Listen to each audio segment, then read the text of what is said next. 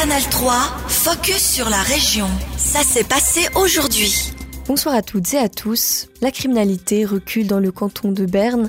La police bernoise a dévoilé ses statistiques pour l'année dernière et le nombre de délits a baissé de 10% par rapport à 2021.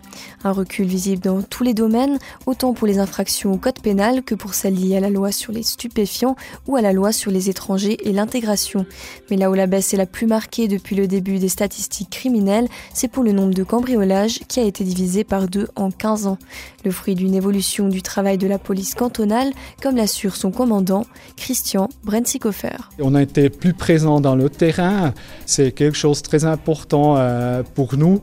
Et puis il avait comme deux points. Euh, un point, c'est qu'on a vu la police en uniforme, hein, qu'on est présent surtout dans les heures euh, pendant la journée et puis aussi avant de, coucher du soleil, par exemple. Et de l'autre côté, nous étions aussi dans le terrain un peu camouflés hein, pour voir ce qui se passe. Et puis pour ça, on a aussi pu faire quelques arrestations.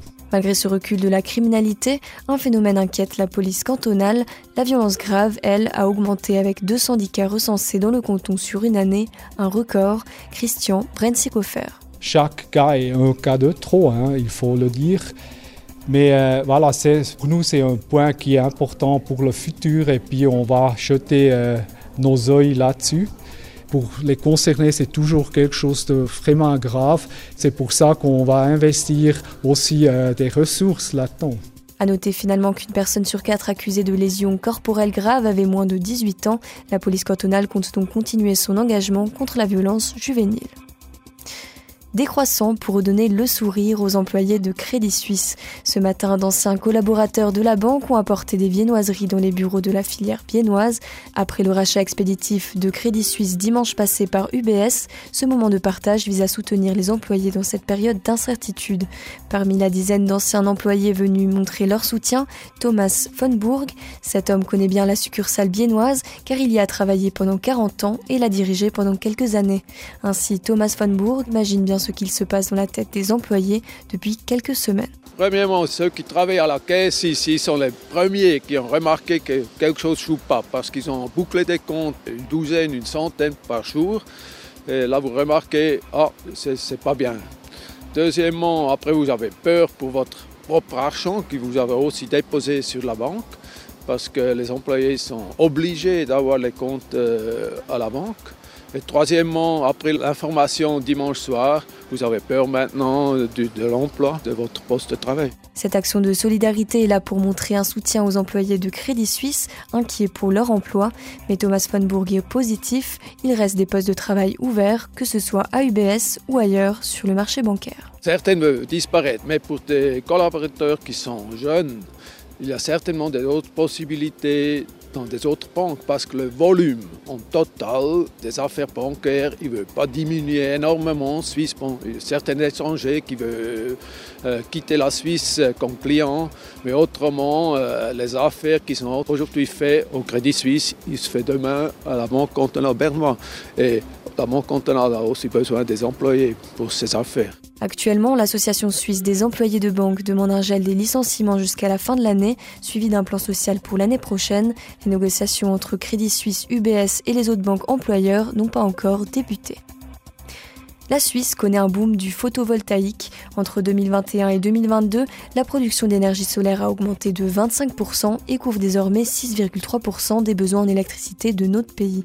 Cette offensive solaire est également visible à Bienne, comme le détaille Yasmine Thomé. La ville de Bienne compte actuellement deux nouvelles installations photovoltaïques par semaine, une tendance à la hausse confirmée par Énergie Service Bienne qui recense au total 330 panneaux solaires sur les toits de la ville. Elles essaiment dans tous les quartiers Seuls le centre-ville et la vieille ville font exception, notamment en raison du nombre de maisons classées monuments historiques, pour lesquelles il est beaucoup plus difficile d'obtenir un permis de construire. Cette explosion du solaire profite aussi aux fournisseurs d'énergie biennois, car si les propriétaires ou locataires consomment moins d'électricité que ce qui est produit sur leur bâtiment, l'excédent est renvoyé dans le réseau. ESB reçoit ainsi 4,5 gigawattheures de courant sur une année. Dernier exemple en date de ce boom du solaire à Bienne, il faut regarder du côté du Jardin du Paradis, le lotissement d'immeubles le long de l'île de la Suze, construit il y a 6 ans. Le propriétaire vient d'équiper 14 des 15 toits de cet ensemble en panneaux solaires, de quoi alimenter 80 ménages en électricité, soit un quart du lotissement. Merci Yasmine. À noter que cette année, l'Office fédéral de l'énergie prévoit 600 millions de francs pour l'encouragement du photovoltaïque, une somme qui permet de subventionner les installations des panneaux solaires. La ville de Bienne doit respecter la neutralité dans le conflit entre l'Ukraine et la Russie. C'est ce que demande un postulat urgent déposé par le conseiller de ville biennois Olivier Wechter. Le politicien UDC exige que la ville n'affiche pas son soutien à l'un ou l'autre des acteurs de cette guerre. Une critique ouverte des autorités biennoises qui ont décidé il y a un an déjà de hisser le drapeau ukrainien sur la mairie. On écoute Olivier Wechter. Ça répond absolument pas au principe de neutralité, de mettre un drapeau ukrainien sur un bâtiment officiel. Ce genre de petite action de nouveau euh, menée au nom de l'État met à mal le, principe de neutralité. Parce que si vous prenez par exemple, ben, admettons, un Russe se promène à Bienne, voit le drapeau ukrainien et se pose la question, ben voilà, la ville de Bienne, donc la Suisse, euh, parce qu'on fait vite les rapprochements entre les, les choses, la ville de Bienne, donc la Suisse n'est pas neutre, elle a pris parti pour l'Ukraine, par exemple. C'est important d'éviter ce genre de situation et de respecter ce principe de neutralité. Ce postulat urgent répond également à une autre intervention parlementaire interpartie qui demande à la ville de Bienne de démarrer un jumelage avec une ville ukrainienne. Ces propositions seront discutées lors d'une prochaine séance du Conseil de ville biennois. Le HC meilleure équipe du canton, les Célandais ont éliminé le CP Berne hier soir en quart de finale des playoffs. Victoire 4 manches à 2 dans cette série. Jamais les Biennois n'avaient réussi à sortir les ours en playoffs. Les joueurs de la capitale restaient sur 4 séries victorieuses, dont la dernière en 2019 en demi-finale. Alors forcément, l'heure est au soulagement et à la fierté. On écoute la coprésidente du HC Bienne, Stéphanie Méria. Ah, je pense que ça a une saveur particulière et, tout particulièrement parce qu'il y avait un certain complexe quand même par rapport à cette équipe euh, qu'on n'a jamais arrivé à battre euh, en série de playoffs. Et puis on, sentait quand même une certaine tension. Les deux équipes euh, dans cette série de playoffs, ils étaient vraiment arrivés à égalité. Alors ça aurait pu basculer d'un côté comme de l'autre je suis ravi que ça ait basculé d'une autre. Même si le succès est savoureux, il ne faut pas s'en contenter. L'équipe peut maintenant écrire l'histoire du club en se qualifiant pour la première fois pour la finale des playoffs. Mais je crois que maintenant que euh, le complexe est tombé, euh, on peut s'attendre à tout. Pour la suite, euh, maintenant on sait qu'on va devoir partir à Zurich. Zurich, c'est la même histoire. Hein. On n'a pas réussi à les battre la dernière fois. Donc il va falloir tout reprendre à zéro et puis mobiliser ses forces, mais je crois que l'état d'esprit doit être très très bon. Bien Zurich, la série des demi-finales débute jeudi à la Tissot Arena.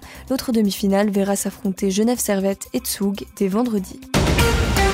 Canal 3, focus sur la région. Aussi disponible en podcast sur Spotify et Apple Podcast.